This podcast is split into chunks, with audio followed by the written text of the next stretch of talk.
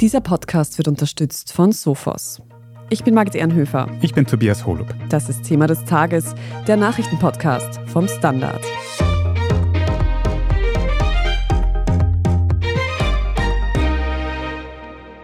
Bislang sprechen viele von dieser großen Gegenoffensive, aber selbst das ukrainische Verteidigungsministerium sagt, da sind wir noch nicht. Wir lesen heute, Anzeichen auf ukrainische Gegenoffensive verdichten sich. So the question is, is this the beginning of the big Ukrainian offensive?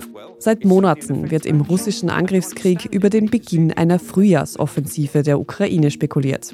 Wir sprechen heute darüber, ob diese nun tatsächlich begonnen hat und wie wichtig ein Vormarsch der Ukrainerinnen für den Kriegsverlauf sein wird. Herr Oberst Markus Reisner, Sie sind Ukraine-Experte beim österreichischen Bundesheer und in diesem ganzen Kontext wird ja jetzt wirklich schon seit Wochen darüber gesprochen, dass eine Frühjahrsoffensive durch die ukrainische Armee bevorsteht. Wie kann man denn jetzt eigentlich festmachen, ob so eine Offensive schon begonnen hat oder nicht? Um welche Faktoren geht es da? Was beobachten Sie da aktuell konkret? Ja, zuerst einmal herzlichen Dank für die Zeit und das Interview, obwohl leider das Thema wieder ein trauriges ist. Und um jetzt gleich konkret mit dieser ersten Frage zu beginnen, die Offensive. Dazu muss man wissen, aus militärischer Sicht kann man Offensiven unterteilen in drei Phasen. Das erste ist die sogenannte Vorbereitungsphase. Dann kommt die entscheidende Phase und dann mehr oder weniger die Nachbereitungs- oder Konsolidierungsphase. Und die Phase, die man also jetzt schon erkennen kann, das ist diese Vorbereitungsphase. Da gibt es also einige Elemente, die man hier sieht. Das ist zum Beispiel der Versuch der Ukraine, die Logistik der Russen wieder durcheinander zu bringen. Was meine ich damit? Zum Beispiel durch diese Angriffe auf die Versorgungsdepots, auf die Öldepots, wie wir sie gesehen haben auf der Krim. Da ist die Idee dann für den Höhepunkt der Offensive sicherstellen zu können, dass die Russen nicht genügend Versorgungsgüter haben, um selbst Reserven in den Einsatz zu bringen. Ein zweites Element ist das, was man unmittelbar am Gefechtsfeld sieht. Hier sieht man zum Beispiel, dass die Ukrainer versuchen, Lücken zu erkennen. Sie müssen sich vorstellen, die russischen Truppen sind mit ihren Einheiten wie eine Perlenkette. Das heißt, eine Perle reiht sich an die andere und manchmal ist es so, dass hier Lücken drinnen sind und die versuchen die Ukraine herauszufinden, um mögliche Ansatzpunkte zu finden für den Einsatz ihrer Kräfte. Auch das kann man erkennen. Und das dritte Element ist, die Ukrainer versuchen, Fliegerabwehr nach vorne in Richtung der Front zu verlegen, um ihre Kräfte, die sie bereitstellen, so nennt sich das, zu schützen. Und auch hier sieht man das anhand der Videos, die uns vorliegen, denn teilweise ist es so, dass diese ukrainische Fliegerabwehr, zum Beispiel vom Typ S-300 oder auch westliche Systeme vom Typ Avenger oder Stormer, bei der Verlegung nach vorne durch russische Kamikaze-Drohnen getroffen werden. Und das ist ein klares Indiz dafür, dass die Ukraine versucht, die Voraussetzungen zu schaffen für den Schutz der Landstreitkräfte, also dieser Panzer aus dem Westen, die geliefert worden sind, um dann in den Angriff überzugehen. Das sind diese Indikatoren, die man erkennen kann. Aber was ich mich dabei jetzt frage, warum wurde denn diese Offensive überhaupt im Vorfeld schon bekannt? Schadet es bei der Planung eines solchen Angriffs nicht, wenn da der Gegner vorher schon Bescheid weiß, dass eben eine Offensive kommen wird? Ja, das ist jetzt dieses Element, das wir sehen als Teil des Kampfes im Informationsraum. Das heißt, beide Seiten versuchen, Stimmungen für sich zu nützen, den Gegner zu verunsichern und die eigene Bevölkerung zum Beispiel davon zu überzeugen, dass man also tatsächlich auf dem Gewinnerweg ist. Ja. Ich gebe Ihnen ein Beispiel, die russische Winteroffensive. Es hat nie einen Moment gegeben, wo die Russen erklärt haben, die Winteroffensive hat jetzt begonnen. Das haben wir gemacht. Wir haben gesagt, die Russen haben jetzt diese Winteroffensive begonnen. Und es hat auch nie einen Moment gegeben, wo sie sie für beendet erklärt haben, sondern auch wir haben gesagt, die Winteroffensive ist gescheitert, weil es keine Fortschritte gab. Die Ukraine hat jetzt das Dilemma, dass sie einerseits versuchen muss zu erklären, warum sie Geräte und Ausrüstung braucht, nämlich in Vorbereitung einer Offensive, auf der anderen Seite aber verschleiern muss, wann denn dieser Beginn tatsächlich sich dann darstellt, weil man ja nicht möchte, dass der Gegner, in diesem Fall die Russen, wissen, wo, wann und in welchem Umfang sie passiert. Und das ist genau das, was wir jetzt erleben. Das heißt, wir sehen, dass offensichtlich ganz klar die Planungen in diese Richtung laufen, die Vorbereitungen laufen, das wissen wir nicht zuletzt aufgrund dieser geleakten Unterlagen. Aber wo sie jetzt genau dann losbrechen wird, das wissen wir natürlich nicht. Und sie wird ziemlich sicher auch nicht so aussehen, wie wir es erwarten, sondern sie wird vor allem dem Grundsatz der Überraschung und Täuschung folgen. Das heißt, man wird viele kleine Angriffe sehen und dort, wo sie dann gelingen, das wird dann möglicherweise der Punkt sein, wo unter Umständen der Durchbruch gelingt. Diese geleakten Unterlagen, die Sie ansprechen, das waren diese US-Leaks, wo ein junger Mann aus Geltungsdrang quasi sehr viele Infos über den Krieg geleakt hat, wo man auch gedacht hat, das könnte jetzt die Frühjahrsoffensive komplett ins Stocken bringen, was dann doch nicht passiert ist. Dazu haben wir übrigens auch eine eigene Podcast-Folge, die kann man auch jederzeit nachhören. Sie sagen jetzt, eine geplante Offensive der Ukraine war eben Argument für die westlichen Waffenlieferungen. Und gerade da hat es ja am vergangenen Wochenende viele neue Zusagen gegeben. Frankreich und Deutschland haben zum Beispiel bei einem Besuch des ukrainischen Präsidenten Volodymyr Zelensky jeweils Lieferungen angekündigt. Heute Montag ist Zelensky außerdem noch in London und auch von dort wurden bereits neue Hilfen gemeldet. Details dazu und wer was wie genau liefert, das lesen Sie alles auf der Standard.at. Aber wenn wir hier jetzt eben über diese militärische Hilfe aus dem Westen sprechen, dann frage ich mich schon, ob diese denn überhaupt reicht. Also wie ist denn die Ukraine aktuell militärisch aufgestellt? Hat sie die Ressourcen, die für eine groß angelegte Offensive notwendig wären? Dazu muss man wissen, dass Streitkräfte ja sehr komplex funktionieren und dass es also viele einzelne Bereiche, viele Teilstreitkräfte braucht, um einen Erfolg zu erzielen. Und natürlich, was es sofort ins Auge fällt, ist, dass es zwar den ukrainischen Streitkräften gelungen ist, ihre Landstreitkräfte wieder neu aufzustellen, aber was natürlich ganz große Mankos gibt, ist natürlich im Bereich der Luftstreitkräfte. Ja. Und da war interessant, dass vor kurzem auch wieder ein hoher US-General, General Cavioli, der Leiter quasi des US European Command, gesagt hat, also das Ziel ist es jetzt vorerst einmal, die Ukraine mit Fliegerwehr weiter auszustatten, aber keine F-16-Kampfflugzeuge zu liefern. Aus militärischer Sicht ist das natürlich sehr unvernünftig, weil Kampfflugzeuge ein wesentlicher Bestandteil sind dieses komplexen Zusammenwirkens der Teilstreitkräfte. Denn stellen Sie sich vor, jetzt zum Beispiel für die Offensive, die Landstreitkräfte, die am Boden vormarschieren, die brauchen natürlich Unterstützung aus der Luft. Also jede gegnerische Stellung müsste zum Beispiel vorbereitet werden durch eine gezielte Bombardierung oder man müsste zum Beispiel versuchen, die Russen daran zu hindern, mit ihren Luftstreitkräften die vormarschierenden ukrainischen Truppen anzugreifen. Und da erkennt man natürlich, dass es sehr wohl Defizite gibt. Das Zweite ist auch das, was ich schon angesprochen habe, die Fliegerabwehr, die immer noch in zu geringem Umfang vorhanden ist.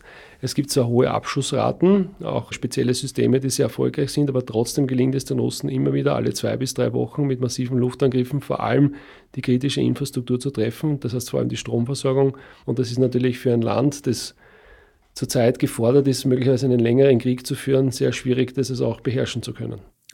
Sie sagen schon, die Ukraine wird ja immer wieder schwer getroffen von Raketen und von Drohnen. Wie lange kann denn die Ukraine überhaupt noch durchhalten in diesem Krieg? Ja, da hat es ja auch vor kurzem eine Aussage gegeben von Borrell, der ganz klar gesagt hat, solange die Ukraine vom Westen unterstützt wird, solange kann sie diesen Kampf auch weiterführen. Dem wurde zwar von ukrainischer Seite widersprochen, aber so ist es natürlich. Im Militärischen gibt es den sogenannten Begriff des Center of Gravity, also jener Bereich, der unbedingt zu halten ist, möchte man quasi tatsächlich einen Sieg erringen.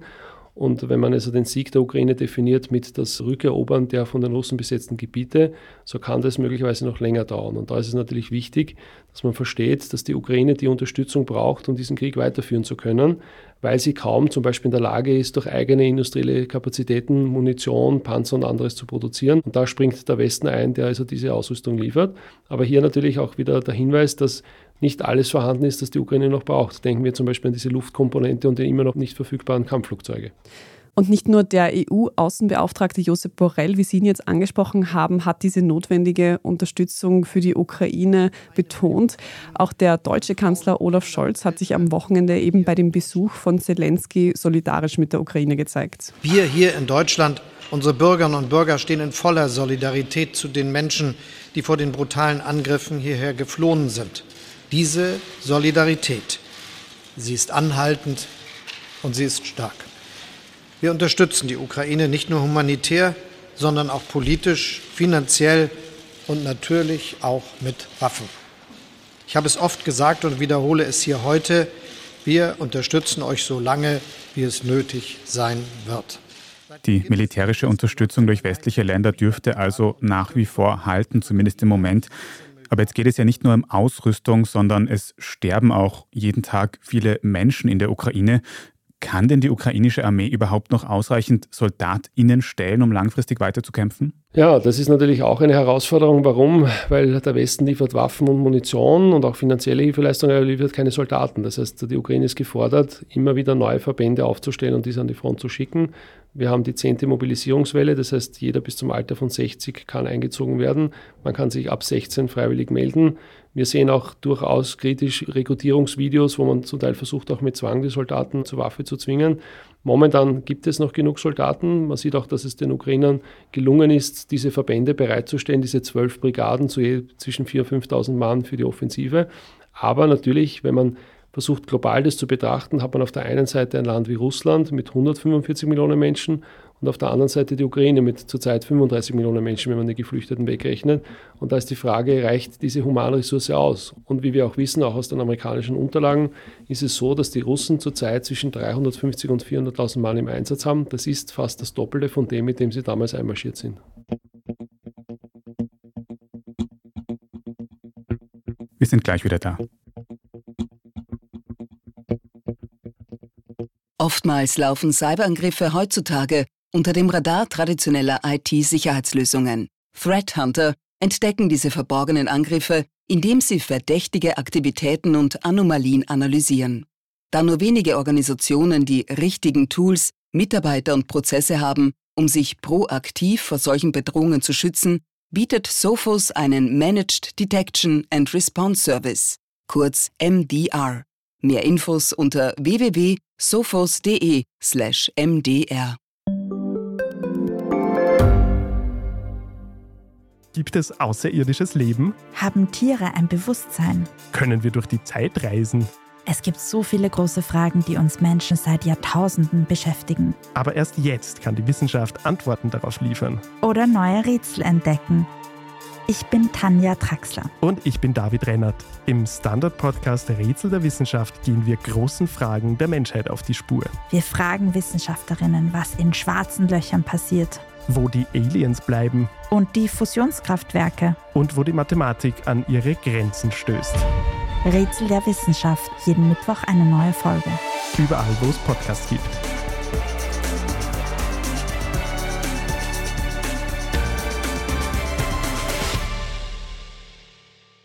Herr Oberst Markus Reisner, wenn diese Offensive, über die wir hier sprechen, nun tatsächlich gestartet ist oder starten sollte, wo genau würde das denn stattfinden? Also welche Städte oder Abschnitte der Front würden denn hier im Fokus stehen?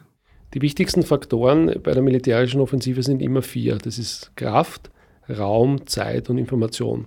Sie fragen jetzt ganz konkret nach dem Raum. Und da ist es so, dass wenn man die besetzten Gebiete betrachtet, kann man die grob teilen in einen nördlichen Bereich, in einen zentralen Bereich, also quasi in dem Raum Saporoschia, Melitopol und in einen südlichen Bereich, quasi Kherson und dann hinunter bis auf die Krim.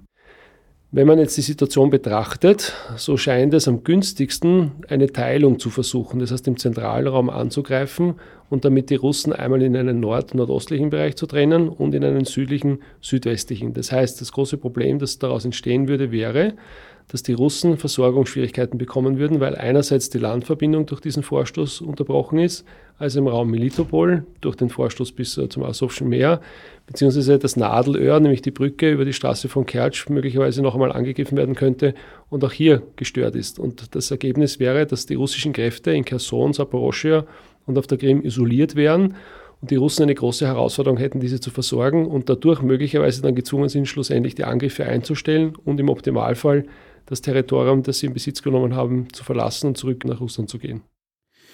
Also wenn ich das richtig verstehe, könnte vor allem diese Hafenstadt Melitopol in Zukunft ganz wichtig werden, damit eben die von Russland gehaltenen Gebiete auseinandergetrennt werden. Aber jetzt haben wir bisher vor allem über die Stadt Bachmut berichtet, die ist ein bisschen weiter landeinwärts. Und von dort haben wir wiederum vor kurzem gehört, dass der Söldnerchef Jewgeni Prigoschin, der diese Wagner-Söldner anführt, gedroht hat, seine Männer dort abzuziehen. Man hört auch Berichte, dass reguläre russische Soldaten schon flüchten aus Bachmut. Macht die Ukraine jetzt tatsächlich Fortschritte in Bachmut? Haben die russischen Soldaten tatsächlich Angst vor dieser ukrainischen Offensive? Das wäre noch viel zu früh, das zu sagen. Und auch, wie gesagt, die Formulierung, dass sie flüchten, auch das ist quasi ein Ergebnis dessen, was wir im Informationsraum hören. Fakt ist, dass es vor Ort in Bakhmut, was im südlichen Bereich gelungen ist, den Ukrainern so eine Lücke zwischen der Perlenkette zu entdecken und diese quasi zu ihrem Gunsten zu nutzen, aber halt nur begrenzt im Wesentlichen. Ja. Die russischen Soldaten sind zurückgewichen, aber in der Tiefe hatten sie quasi weitere Perlenschnüre und dort ist es gelungen, die Ukraine wieder aufzufangen. Und es hat auch keinen Einfluss auf die Situation in der Stadt unmittelbar, die sich ja leider zu 90 bis 95 Prozent bereits im Besitz der Russen befindet. Und da erkennt man natürlich sehr wohl aufgrund der Auswertung der Videos, dass es zwar gelungen ist, einen lokal begrenzten Erfolg zu erzielen, aber die Frage ist, wird dieser durchschlagen oder nicht? Und das weiß man erst in den nächsten Tagen und Stunden. Der Punkt ist, dass die Kriegsgeschichte voller Beispiele ist, wo kleine Ereignisse eine Kettenreaktion ausgelöst haben oder auch nicht. Und das ist genau die Situation, die wir haben. Prigozhin selber. Da muss man immer auch verstehen, dass also auch hier er mit seinen Ankündigungen ganz gezielt versucht, eine Beeinflussung durchzuführen. Und Sie können sich erinnern, er hat gesagt, er wird seine Truppen abziehen, weil sie keine Munition bekommen. Alle haben gesagt, ja, was bedeutet das? Und dann im Endeffekt hat er gesagt, nein, nein, ist ja alles in Ordnung. Ich bekomme jetzt das, was ich brauche. Wir werden weiterkämpfen im Wesentlichen. Ja. Also auch da darf man nicht vergessen, dass viele der Meldungen, die wir sehen, im Informationsraum in die eine oder andere Seite also genützt werden. Ja. Und auch heute Montag gab es bereits wieder eine Meldung bezüglich Prigoschin, die uns ein bisschen in Aufregung versetzt hat. Die Washington Post hatte nämlich darüber berichtet, dass der Wagner-Chef der Ukraine angeboten hätte, russische Truppenpositionen zu verraten. Mittlerweile hat Prigoschin selbst das aber via Telegram schon wieder dementiert. Also man sieht hier, der Informationsfluss ist da auch nicht immer eindeutig.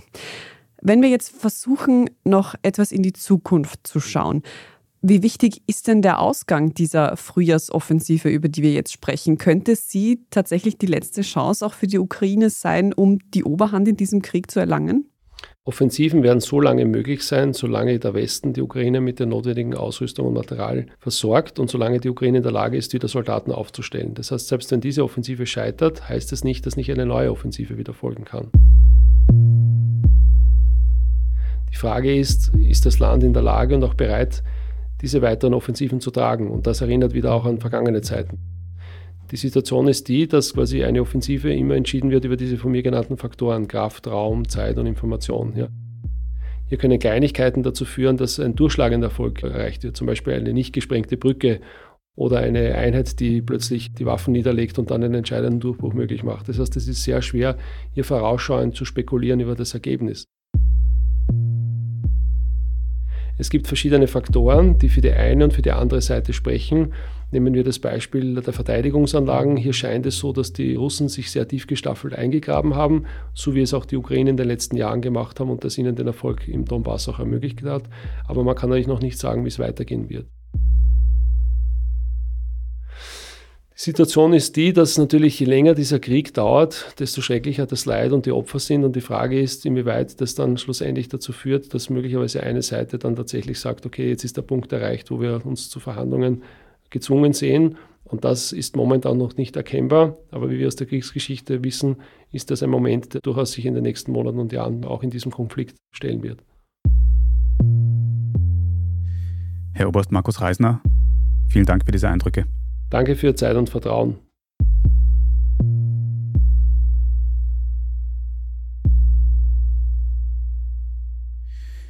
Wir machen jetzt dann noch weiter mit unserer Meldungsübersicht und sprechen über das sehr knappe Ergebnis bei den Wahlen in der Türkei. Wenn Ihnen diese Folge von Thema des Tages aber bisher schon gefallen hat, dann abonnieren Sie uns am besten gleich dort, wo Sie Ihre Podcasts am liebsten hören. Und wenn Sie uns darüber hinaus noch unterstützen möchten, dann geben Sie uns am besten eine gute Bewertung oder schreiben uns einen netten Kommentar. Dann helfen Sie uns auch, die Sichtbarkeit dieses Podcasts zu erhöhen. Wir sind gleich zurück. Oftmals laufen Cyberangriffe heutzutage unter dem Radar traditioneller IT-Sicherheitslösungen. Threat Hunter entdecken diese verborgenen Angriffe, indem sie verdächtige Aktivitäten und Anomalien analysieren. Da nur wenige Organisationen die richtigen Tools, Mitarbeiter und Prozesse haben, um sich proaktiv vor solchen Bedrohungen zu schützen, bietet Sophos einen Managed Detection and Response Service, kurz MDR. Mehr Infos unter www.sophos.de/mdr. Ich bin die Franziska. Ich bin der Martin. Und wir wollen besser leben. Lohnt sich 10.000 Schritte zu gehen jeden Tag? Ist das Großraumbüro wirklich so schlecht wie sein Ruf? Spoiler, ja. Bringt's was, Intervall zu fasten?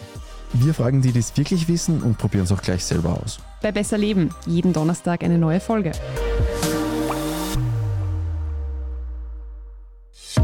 Und hier ist, was Sie heute sonst noch wissen müssen. Erstens, bei den Wahlen in der Türkei am vergangenen Sonntag dürfte der bisherige Präsident Recep Tayyip Erdogan die meisten Stimmen bekommen haben. Er liegt mit Stand Montagmittag allerdings so knapp vor seinem Konkurrenten Kemal Kilicdaroglu, dass es zu einer Stichwahl zwischen den beiden kommen dürfte, und zwar in zwei Wochen am 28. Mai. In jedem Fall haben beide Kandidaten schon während der Stimmauszählung Zweifel an der Korrektheit der Wahl gemeldet. Gleichzeitig mit dem Präsidenten wurde auch das türkische Parlament neu gewählt. Dabei hat der von Erdogan angeführte Parteienblock die absolute Mehrheit wohl verteidigt. Falls die Präsidentschaftsstichwahl also vom Oppositionskandidaten Kilic Darolo gewonnen wird, dann hätte er keine Mehrheit im Parlament. Zweitens, der in Deutschland angekündigte Streik im Zugverkehr wurde übers Wochenende kurzfristig abgesagt. Trotzdem kann es auch in Österreich noch zu leichten Einschränkungen kommen. Noch bis inklusive morgen Dienstag wird der Verkehr übers deutsche Eck über Pendelzüge abgewickelt. Das heißt, man muss in Salzburg oder Kufstein umsteigen. Und auch internationale Nachtzüge werden erst in der Nacht auf Dienstag wieder planmäßig fahren. Darüber hinaus wurde der Streik nur bei der Deutschen Bahn abgesagt. Das heißt, kleinere Regionalbahnen können zum Beispiel in Bayern weiterhin streiken. Die ÖBB empfiehlt, sich zu Wochenbeginn noch über alle geplanten Zugverbindungen online oder im Kundenservice zu informieren.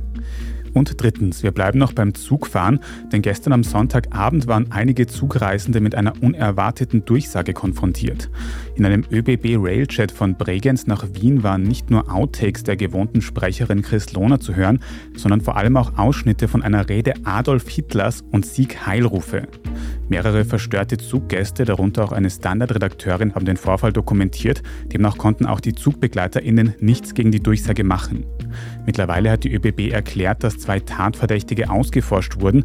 Diese sollen die Hitlerrede direkt bei einer Sprechstelle im betroffenen Zug eingespielt haben. Mehr Infos dazu und alles weitere zum aktuellen Weltgeschehen können Sie auf der Standard.at nachlesen. Zum Abschluss noch ein Hörtipp. In unserem Schwesterpodcast Edition Zukunft geht es in der neuesten Folge um die Pensionslücke und die Frage, ob wir in Zukunft überhaupt noch in einem bestimmten Alter in Pension gehen können. Edition Zukunft hören Sie überall, wo es Podcasts gibt.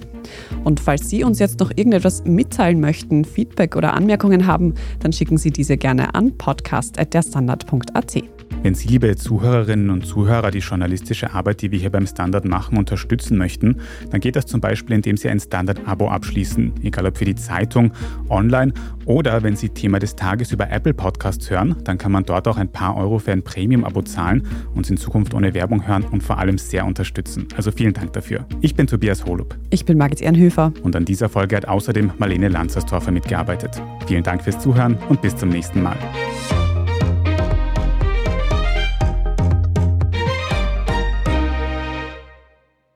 Oftmals laufen Cyberangriffe heutzutage unter dem Radar traditioneller IT-Sicherheitslösungen. Threat Hunter entdecken diese verborgenen Angriffe, indem sie verdächtige Aktivitäten und Anomalien analysieren. Da nur wenige Organisationen die richtigen Tools, Mitarbeiter und Prozesse haben, um sich proaktiv vor solchen Bedrohungen zu schützen, bietet Sophos einen Managed Detection and Response Service, kurz MDR. Mehr Infos unter www.sophos.de/mdr.